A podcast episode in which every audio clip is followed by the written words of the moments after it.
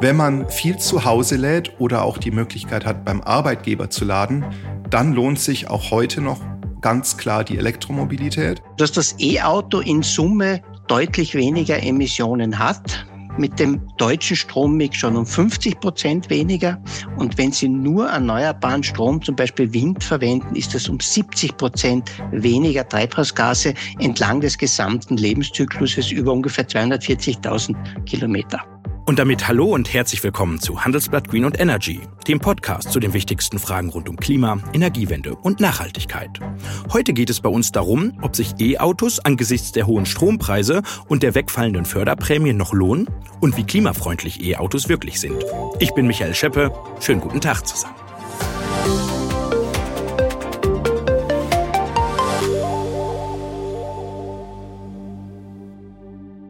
Die Zeiten des Verbrenners, sie sind endgültig vorbei. Vor ein paar Tagen, da hat das EU-Parlament beschlossen, dass ab 2035 keine Autos mehr mit Diesel- oder Benzinmotor neu zugelassen werden dürfen. Und auch die Bundesregierung, die verfolgt strenge Ziele. 15 Millionen E-Autos sollen 2030 über unsere Straßen rollen. Und im Moment sind es nicht mal eine Million. Und um eben besagte 15 Millionen zu erreichen, müsste jedes zweite neu zugelassene Fahrzeug ein E-Auto sein. Aber auch davon sind wir noch weit entfernt. Im Dezember, das war schon ein Rekordmonat, war nur jedes dritte Fahrzeug ein E-Auto. Und jetzt haben sich auch noch die Rahmenbedingungen verschlechtert. Einmal beim Strom, der ist zwar in den letzten äh, Wochen wieder gesunken, der Strompreis, aber der ist immer noch 50 Prozent teurer als Anfang 2021. Und zum Zweiten gibt's weniger Geld vom Staat. Letztes Jahr gab's noch bis zu 9000 Euro Umweltbonus und ab dem nächsten sind's nur noch höchstens 3000. Also mehr Kosten für Strom, weniger Geld vom Staat. Lohnt sich unter diesen Umständen eigentlich noch ein E-Auto? Und profitiert die Umwelt eigentlich davon, wenn wir alle Stromer fahren? Das möchte ich heute gleich mit zwei Experten besprechen. Die Frage, wie grün E-Autos sind, das will ich mir von dem österreichischen Energie- und Mobilitätsexperten Gerfried Jungmeier erzählen lassen. Anfangen will ich aber mit Heiko Seitz, der leitet das Elektromobilitätsgeschäft bei der Strategieberatung PwC. Gerade erst hat er wieder durchgerechnet, was so ein E-Auto eigentlich kostet. Und jetzt rechnen wir mal ein bisschen weiter bei Handelsblatt Green und Energy. Hallo nach München, Herr Seitz. Schönen guten Tag nach Düsseldorf. Herr Seitz, was steht denn bei Ihnen eigentlich in der Garage? Diesel oder schon ein E-Auto? das ist eine gute Frage. Da steht natürlich ein Elektroauto. Man kann ja nicht einfach nur ähm, Wasser predigen und Wein trinken, wobei ich das eigentlich fast andersrum sehe. Für mich ist mittlerweile über die letzten Jahre das Elektroauto tatsächlich der Wein geworden, wenn man das so sagen kann. Wir haben zwei Fahrzeuge zu Hause.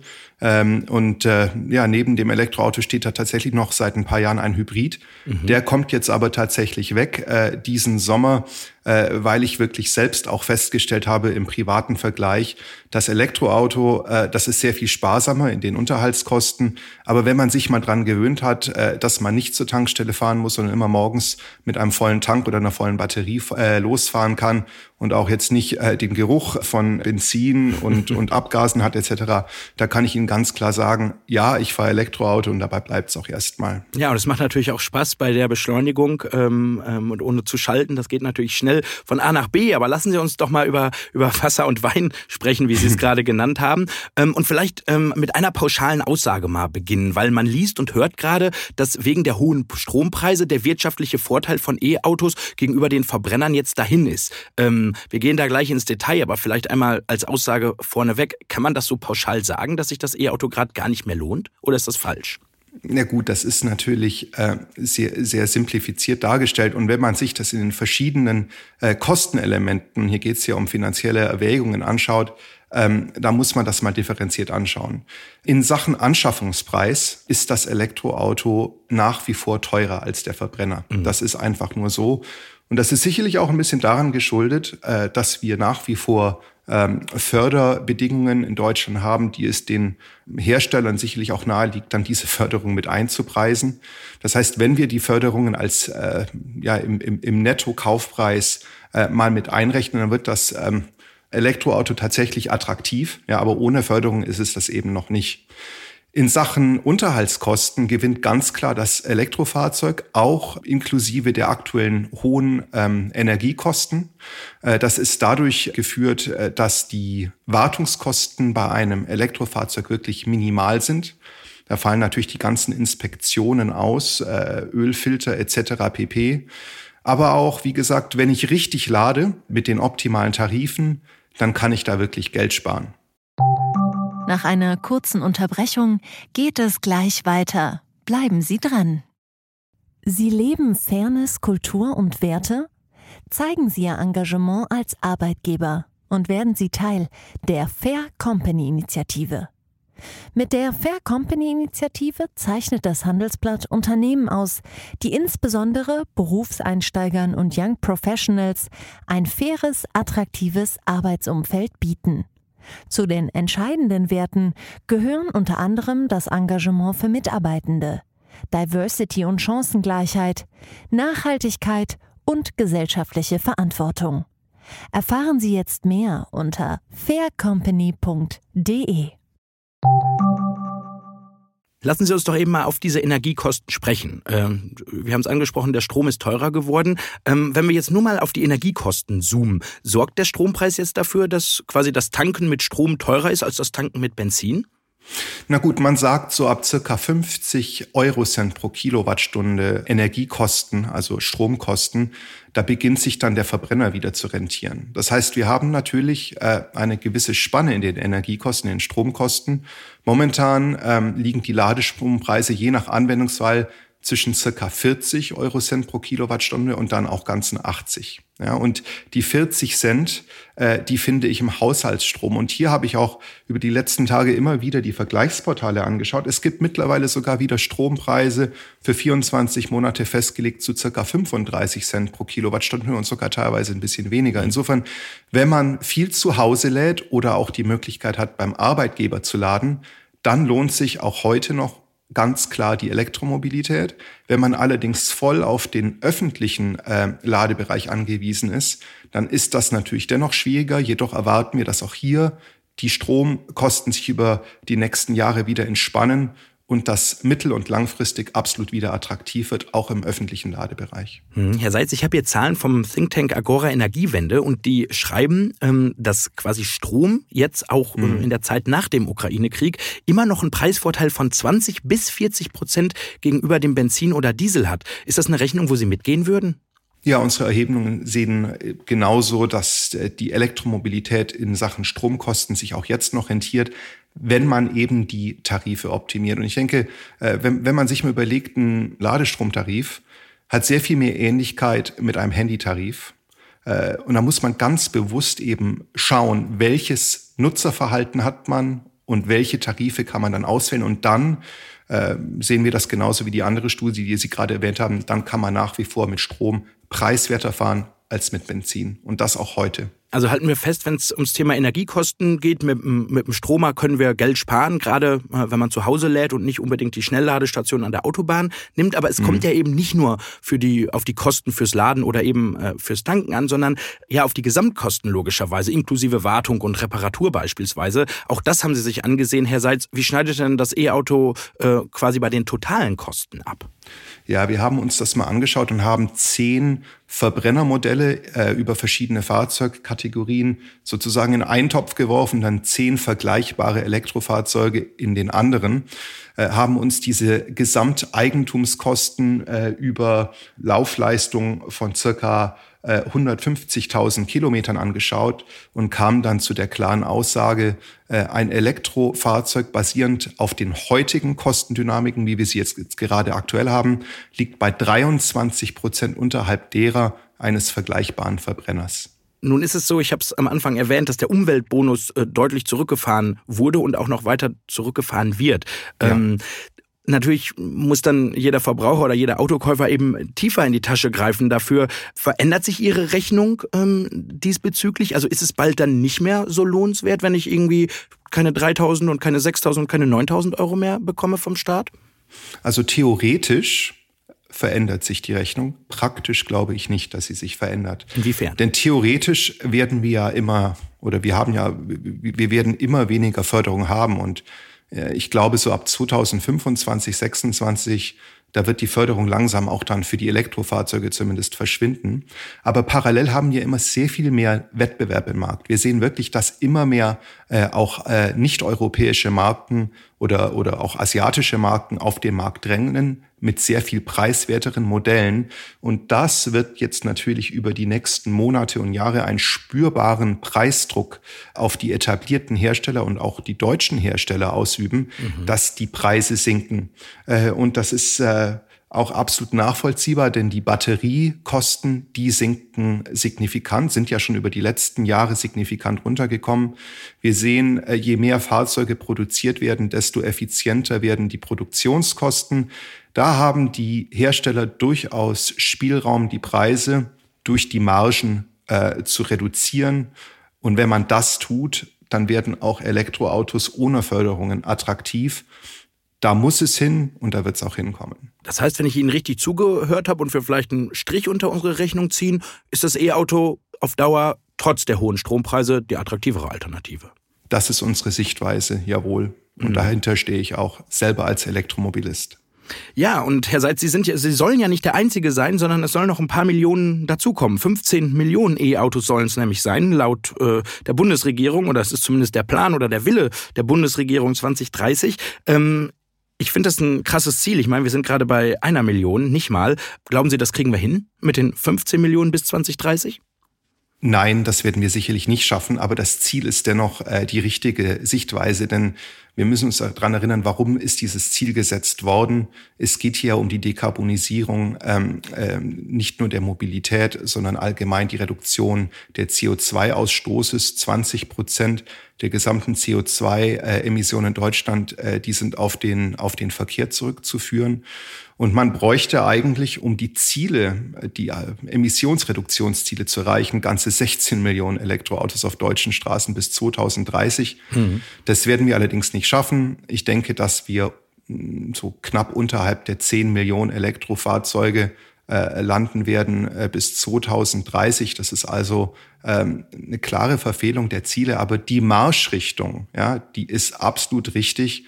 Aber das Ziel selbst, die 15 Millionen, die sind heute unter den laufenden Energiekosten nicht realistisch und das waren sie ehrlich vor einem Jahr auch nicht. Ja, das hätte man nicht erreicht. Aber ich denke, wir brauchen mehr Elektroautos sonst sind die Reduktionsziele nicht zu erreichen. Mhm. Ich meine, ich kann ja anderthalb Sätze mal zu mir erzählen. Ich habe auch eben mal damit geliebäugelt, ein E-Auto äh, zu kaufen. Aber ich muss ehrlich sagen, dass ich es ja angesichts dieser geringer werdenden Prämie echt noch teuer finde. Ähm, bin irgendwie, ich fahre viel Langstrecke, bin dann bezüglich des, des Ladenetzes, was ja noch nicht so gut ausgebaut ist, noch ein bisschen skeptisch und finde die Auswahl auch noch so ein bisschen gering. Sind das, wovon ich hier erzähle, so die typischen Bedenken der Deutschen und vielleicht auch die Gründe, ähm, die Sie ja zu der Prognose veranlassen, dass wir die 15 Millionen nicht schaffen? Ja, das ist schon richtig. Ähm, es gibt in vielen Teilen der Bevölkerung äh, noch, sagen wir mal, eine gewisse Zurückhaltung bezüglich der Elektromobilität, weil sie A neu ist und natürlich noch nicht flächendeckend Ladeinfrastruktur so besteht, wie man sie dann mal braucht.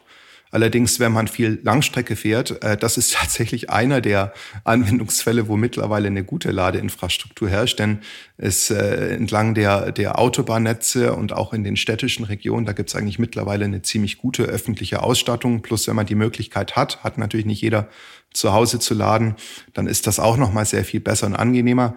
Ähm, aber das ist übrigens in den Städten auch nur ein kleiner Teil. Ne? Die wenigsten in Städten mhm. haben eine eigene Wallbox zu Hause durch die durch die Bevölkerungsstruktur. Äh, aber lange Rede, kurzer Sinn, wir brauchen definitiv mehr Ladeinfrastruktur, eben auch außerhalb der Ballungsgebiete und äh, außerhalb der Autobahnkorridore. wir brauchen aber, um das äh, für Sie und, und auch für andere Deutsche attraktiver zu machen, einfach mehr preiswertere Fahrzeuge im Mix. Aber wenn man sich mal anschaut, was die deutschen Hersteller ähm, über die nächsten Jahre angekündigt haben und wie viele Modelle jetzt, wie gesagt, aus ausländischen Märkten zu uns kommen, da gibt's jetzt schon Fahrzeuge ab 20.000 Euro Einstiegspreis ohne Förderung. Mhm. Eine äh, Sache muss ich noch loswerden, womit man wahrscheinlich eine ganze Sendung äh, füllen könnte, aber vielleicht in der gebotenen Kürze. Wir haben jetzt sehr viel über E-Auto gesprochen, weil es eben unser Thema ist. Es gibt halt auch noch andere Technologien wie, wie ja. Wasserstoff. Es gibt auch einige Hersteller, die setzen noch darauf. Vielleicht Ihre Prognose, was setzt sich denn am Ende des Tages durch? Ja, also basierend auf dem heutigen Technologie, äh, Technologiestand ist es aus meiner Sicht ganz klar äh, der batterieelektrische Antrieb. Der ist äh, zum heutigen Stand dreimal energieeffizienter als Wasserstoff und mehr als sechsmal effizienter als ähm, äh, synthetische Kraftstoffe oder Alternative Fuels, E-Fuels. Insofern basierend auf dem heutigen Stand der Technologie, die sich natürlich trotzdem auch weiterentwickeln wird, gerade im Wasserstoffbereich, sehe ich ganz klar die Batterie als Vorreiter. Man muss natürlich ganz klar dazu sagen, Batterieelektrik, die funktioniert für den Pkw-Bereich sehr gut, auch für viele Schwerlastbereiche, aber Batterieelektrizität, die funktioniert natürlich nicht immer überall. Ja, insofern glaube ich, der Mix, der muss der richtige sein, aber in diesem Mix, da sehe ich doch, und das äh, sage ich nicht nur, weil ich äh, dieses Thema persönlich vertrete, wir vertreten ja auch Wasserstoff bei mir im Team, ähm, äh, da sehe ich wirklich, dass die Batterieelektrizität den größten Anteil haben wird. Und das sagt der E-Auto-Experte Heiko Seitz von der Strategieberatung PwC hier bei Handelsblatt Green und Energy. Herr Seitz, vielen Dank Ihnen und äh, gute Fahrt mit dem E-Auto. Vielen Dank und bis zum nächsten Mal. Und bevor wir jetzt der Frage nachgehen, wie grün E-Autos wirklich sind, da habe ich noch einen Tipp für Sie. Wenn Sie noch mehr zur Mobilität der Zukunft und der Klimabilanz von E-Autos erfahren wollen, gehen Sie doch einfach auf handelsblatt.com slash mehr Klima. Dort haben Sie die Möglichkeit, weitere Analysen und Hintergrundinfos rund um Klima, Energiewende und Nachhaltigkeit zu lesen. Probieren Sie es gern aus. Ich bin gespannt auf Ihr Feedback. Den Link, den haben wir für Sie in die Shownotes gepackt.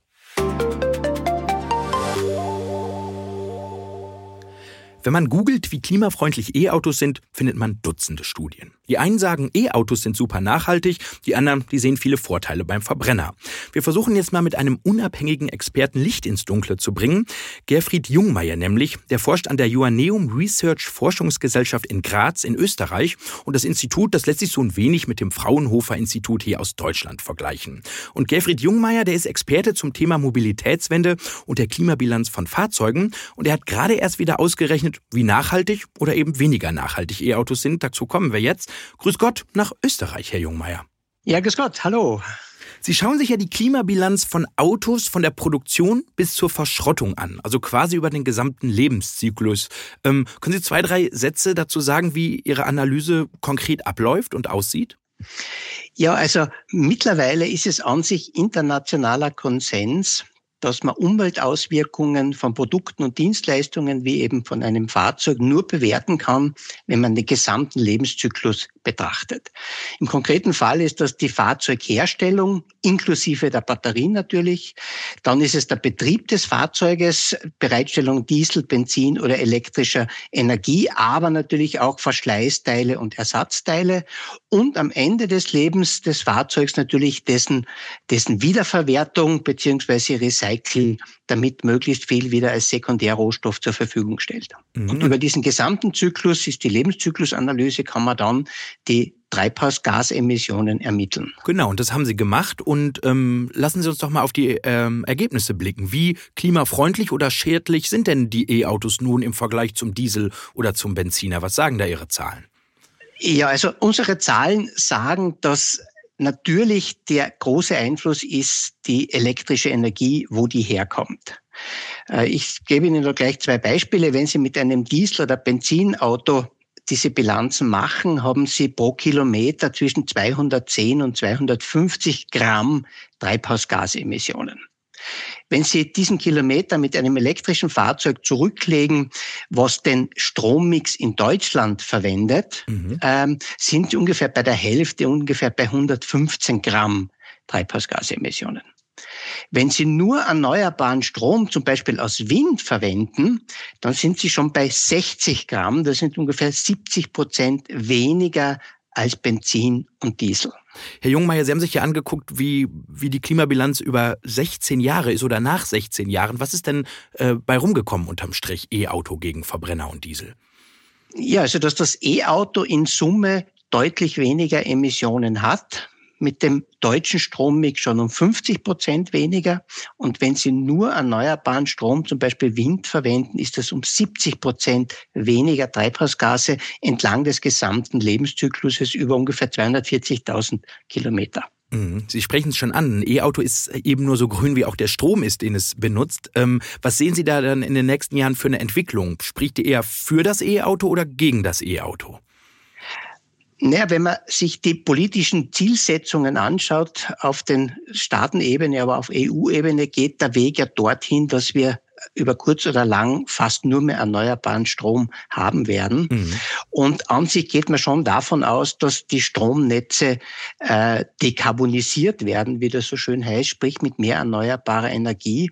Und auch das haben wir letztlich auch für die Betrachtungen in Deutschland zugrunde gelegt, ah, dass okay. der Strommix, wie er heute ist, sich in den nächsten zehn Jahren massiv ähm, dekarbonisiert ähm, und dieser Mittelwert der nächsten 16 Jahre bestimmt sozusagen die Bilanz des Elektrofahrzeugs. Mhm. Herr Jungmeier, da ziehen Sie also eine sehr grüne Bilanz, was die E-Autos angeht. Nun liest und hört man ja immer wieder, dass äh, die Produktion des E-Autos und ja gerade die Produktion der Batterie besonders umweltfeindlich sein soll. Stimmt das nicht oder wie, wie analysieren Sie das? Ähm, wenn man nur die Produktion anschaut, stimmt das natürlich. Wenn Sie im Autogeschäft ein Auto kaufen, hat ein Benzin- und Dieselauto vielleicht sechs, sieben Tonnen CO2 emittiert. Mhm. Das Elektroauto daneben hat irgendwo zwischen elf, zwölf, dreizehn Tonnen emittiert. Also so deutlich mehr. Und der Unterschied geht eigentlich nur auf die Batterie zurück, mhm. weil die Herstellung der Batterie äh, letztlich hier einen entsprechend großen Beitrag zu den Treibhausgasemissionen leistet. Was ist denn eigentlich so klimaschädlich an der Batterie? Ähm, die, an der Batterie gibt es letztlich zwei wesentliche Komponenten. Die eine ist einfach diese Rohstoffe in dieser hohen Qualität bereitzustellen, die ich also hier brauche. Nickel, Lithium, Kobalt, das ist das eine. Und das zweite ist dann der Zusammenbau der Batterie selbst. Das muss ja in Hochreinräumen passieren, damit es sozusagen wirklich voll funktionsfähig ist. Das heißt, auch der Produktionsprozess, vor allem dieser Batteriestacks, ist mit entsprechenden entsprechenden Energieaufwand und damit auch Treibhausgasemissionen verbunden. Mhm. Das heißt, wenn ich Sie richtig verstanden habe, in der Gesamtbilanz schneidet das E-Auto besser ab, nur in der, in der Produktion am Anfang äh, eben schlechter. Ähm, ab wann genau spielt denn das E-Auto dann seinen Vorteil aus? Kann man das irgendwie messen? Ja, es lässt sich messen. Ähm, wenn Sie das Elektroauto dann mit reiner Windenergie betreiben, haben Sie so ungefähr noch 25.000, 30.000 Kilometer ähm, den Break-Even, wenn man das so nennen kann, erreicht. Ab dann ist das Elektroauto mit Windenergie entsprechend ähm, besser wie das konventionelle Benzin- und Dieselauto. Beim deutschen Strommix schiebt sich das ein bisschen weiter hinaus. Da ist es vielleicht das Doppelte. Aber trotzdem am Ende der gesamten Lebenszeit hat auch äh, das Elektroauto mit dem deutschen Strommix deutlich weniger Emissionen als das konventionelle. Mhm. Wenn wir, wir haben eben über den Anfang des Lebenszykluses gesprochen, lassen Sie uns doch vielleicht noch ein paar Gedanken über das, das Ende verwenden, weil die ganzen Sachen müssen ja auch wieder entsorgt werden, auch die Batterien. Ähm, was zeigen denn da Ihre Zahlen? Ja, grundsätzlich ist so, man entwickelt jetzt überall Verfahren, wie man die Batterien entsprechend ähm, entsorgen kann, beziehungsweise wie man hier wertvolle Rohstoffe wiedergewinnen kann. Derzeit ist es so, nachdem es noch nicht so viel verschrottungsfähige Fahrzeuge, batterieelektrische Fahrzeuge gibt, gibt es erst kleine Mengen an Batterien. Die Verfahren werden aber entwickelt und man kann aus der Batterie sehr wertvolle Rohstoffe wiedergewinnen, die höchstwahrscheinlich nicht wieder für neue Batterien eingesetzt werden können, aber für andere technische Anwendungen, wo man diese Rohstoffe braucht. Mhm. Wir, haben, wir reden jetzt über 16 Jahre. Hält so eine Batterie eigentlich so lange? Ich meine, so viel Erfahrungswerte hat man ja noch gar nicht quasi praktisch auf der Straße, weil die E-Autos noch gar nicht so lange drüber rollen. Das stimmt. Man hat jetzt schon, wir arbeiten sehr viel zusammen mit den Automobilclubs und der Erfahrung deren Mitglieder. Und mit denen sozusagen wurde es eigentlich immer wieder bestätigt, dass die Batterie tatsächlich so lange hält, mittlerweile wie der Rest des Fahrzeugs. Und wir gehen eigentlich schon davon aus, ähm, dass das auch wirklich so sein wird.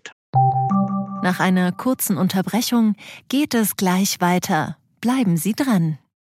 Wenn ich am Freitag Feierabend mache, freue ich mich auf richtig viel Lesezeit am Wochenende. Wenn es Ihnen vielleicht genauso geht, haben wir jetzt genau das Richtige für Sie. Das neue Handelsblatt Wochenende. Ich bin Charlotte Hauenhorst, Digitalchefin beim Handelsblatt. Und ich bin Sven Prange, Leiter des neuen Wochenendteams. Wir sind jetzt noch mehr für Sie da, wenn Sie Zeit haben, am Wochenende, mit inspirierenden Recherchen, praktischen Ratgebern und echten Deep Dives. Entdecken Sie unser neues Programm auf handelsblatt.com/slash Wochenende und abonnieren Sie dort unseren neuen Wochenend-Newsletter. Wir freuen uns auf Sie. Mhm. Ihre Analyse, wenn ich es richtig verstanden habe, haben Sie ja für die sogenannte Golfklasse gemacht. Ähm, wie ändert sich denn das Ganze, wenn wir jetzt mal die großen Fahrzeuge, zum Beispiel ein SUV, uns anschauen? Ist das E-Auto dann nicht mehr so grün oder viel später erst? Naja, grundsätzlich, je größer das Auto, unabhängig vom Antriebssystem, je größer das Auto, desto mehr Emissionen haben Sie in der Erzeugung, im Betrieb und in der Entsorgung. Das heißt, grundsätzlich jedes große Auto macht mehr Emissionen wie so ein Mittelklasse-Fahrzeug oder ein kleines Fahrzeug. Und insofern ist dann der Unterschied, der relative Unterschied vom Elektrofahrzeug zum konventionellen Fahrzeug in etwa gleich, wobei in sehr vielen Elektrofahrzeugen, die sehr groß sind, auch sehr große Batterien drinnen sind. Mhm. Ja, das heißt, auch die Batteriegröße bestimmt natürlich den, die, die Treibhausgasemissionen der Batterieherstellung. Und da kann sogar sein, dass in, bei diesen großen Fahrzeugen die Batterie noch mehr Emissionen anteilig beiträgt wie bei Mittelklassefahrzeug. Mhm. Das heißt, so ein großes Fahrzeug, das fährt sich dann erst später sozusagen grün, nach einer längeren Laufzeit, weil eben die Produktionskosten, sage ich mal, ähm, die negative Klimabilanz dann noch stärker ins Gewicht fällt, nicht wahr? Genau, genau. Und in Summe eben immer mehr Emissionen wie beim Mittelklassefahrzeug. Mhm. Und ich meine, uns hören bestimmt auch ein paar äh, städtische äh, Hörer zu, die, die eine Parklücke brauchen und ein kleines Auto. Äh, ist, das, ist der Effekt da genau gegenteilig? Also je kleiner das E-Auto, desto grüner ist es? Oder kann man das nicht so pauschal sagen? Ja, da gilt es mit anderen Vorzeichen. Jedes kleinere Auto hat natürlich im Endeffekt weniger Emissionen, äh, wobei man wahrscheinlich möglicherweise, wenn Sie die Stadt ansprechen, in der Stadt gibt es vielleicht andere Möglichkeiten, als nur mit einem eigenen Auto von A nach B zu kommen. Das ist ein bisschen eine andere Diskussion, aber je kleiner das Fahrzeug, desto weniger Emissionen. Generell gilt das auch für alle Fahrzeugantriebe. Mhm. Nun findet man im, im Netz eben auch andere Studien, die zu gegenteiligen Schlüssen kommen. Äh, Sie werden jetzt bestimmt nicht Ihre eigene Forschung anzweifeln, Herr Jungmeier, aber wie, wie realitätsnah halten Sie denn die Ergebnisse, die Sie da jetzt rausgefunden haben? Wir halten diese Ergebnisse schon sehr realitätsnah. Wir haben also die wesentlichen Rahmenbedingungen in vielen Kooperationen einerseits mit der Industrie, mit den Interessensvertretern, aber auch mit der internationalen Wissenschaftscommunity immer wieder abgestimmt. Und es ist aber so, bei diesen Analysen, es ist ganz wichtig, dass man die wesentlichen Kenngrößen die Größe des Fahrzeugs, die Größe der Batterie, den Energieverbrauch, den Strommix auch immer explizit tatsächlich angibt, damit es nachvollziehbar ist. Und es sind im Wesentlichen ein paar wenige Faktoren, die ich gerade erwähnt habe, die eigentlich maßgeblich die Umweltbilanz beeinflussen. Und wenn man hier etwas anderes annimmt, kann man durchaus äh, auch zu anderen Ergebnissen kommen. Mhm. Wir haben jetzt sehr viel über die Klimabilanz äh, gesprochen. Lassen Sie uns doch vielleicht noch ein bisschen über das Thema Effizienz sprechen. Glauben Sie, die E-Autos sind die energieeffizienteste Lösung, um die Verkehrswende zu schaffen? Also dort, wo man sie ansetzen kann, wir untersuchen immer neben den Treibhausgasemissionen auch die Energieeffizienz. Mhm. Und da zeigt sich in all den Anwendungen für Personenkraftwagen, dass das batterieelektrische Fahrzeug mit erneuerbarer Energie mit Abstand eigentlich das energieeffizienteste ist. Im Vergleich zu Wasserstoff beispielsweise, im Vergleich zu E-Fuels. Also das batterieelektrische Fahrzeug ist energetisch deutlich das energieeffizienteste. Das heißt, man braucht weniger Strom, um mehr mehr Kilometer zu machen oder wie, wie beschreiben Sie die Effizienz? Genau, man beschreibt die Effizienz, wie viel Primärenergie brauche ich aus der Natur, um einen Kilometer zurücklegen zu können. Und da ist es eben so, dass das Elektrofahrzeug mit erneuerbaren Strom nur halb so viel Energie braucht wie zum Beispiel das Wasserstofffahrzeug, Brennstoffzelle mit erneuerbaren Wasserstoff. Mhm. Und wenn man noch mit E-Fuels, wird auch viel diskutiert, auch bei Ihnen in Deutschland, aus Windenergie E-Fuels macht, das ist dann ein elektrischer Diesel und Benzin, der elektrisch erzeugt wurde. Da braucht man sogar vier bis fünfmal mehr elektrische Energie, um einen Kilometer mit einem E-Fuel zurücklegen zu können. Hm, lassen Sie uns noch ein Wort zu den Wasserstofffahrzeugen verwenden. Die sind ja auch ein möglicher Kandidat für die Verkehrswende, wobei vermutlich mehr auf die E-Autos hinauslaufen wird. Das haben wir zumindest im ersten Teil heute gelernt. Ähm, wie sieht denn die Klimabilanz des E-Autos im Vergleich zum Wasserstofffahrzeug aus? Äh, wer schneidet denn da besser ab? Zum Verbrenner haben wir es gelernt, das E-Auto deutlich, aber gilt das auch im Vergleich zum Wasserstofffahrzeug? Das gilt auch im Vergleich zum Wasserstofffahrzeug, wobei auch beim Wasserstofffahrzeug das Hauptkriterium ist, wie wird der Wasserstoff erzeugt. Aber selbst wenn der erneuerbar erzeugt wird über Elektrolyse aus erneuerbaren Strom, ist das Elektrofahrzeug immer günstiger immer effizienter als das Wasserstofffahrzeug. Mhm. Wobei der Wasserstoff in jenen Bereichen interessant wird, wo man eben nicht elektrifizieren kann. Ja, wenn Sie an große Fahrzeuge denken, über lange Distanzen, an Schiffe, an Flieger, da schaut das sicherlich anders aus. Und wenn ich jetzt überlege, was soll ich mir für ein Auto kaufen und vielleicht überlegen will, wie grün oder nicht grün ist das, äh, kann ich das bei Ihnen auch mit dem interaktiven Rechner nachrechnen, korrekt? Ja, wir haben gemeinsam mit dem Green NCAP äh, unsere Ergebnisse in eine Datenbank gegossen, dass also jeder und jede im Internet schauen kann, welche neuen Fahrzeuge es am europäischen Markt gibt. Wir haben ungefähr, glaube ich, 30.000 verschiedene Fahrzeuge und Sie können im Internet sich diese Fahrzeuge heraussuchen und miteinander vergleichen und schauen, welches davon im Lebenszyklus besser oder schlechter abschneidet. Ja, und genau diesen Link haben wir für Sie, liebe Hörerinnen und Hörer, in die Shownotes gepackt, dass Sie vielleicht mal selber nachrechnen können. Herr Jungmeier, vielleicht eine Frage noch zum Schluss. Ähm, egal wie grün so ein Auto ist, am klimafreundlichsten ist es, möglichst wenig Auto zu fahren, egal ob E, Diesel oder Wasserstoff, richtig?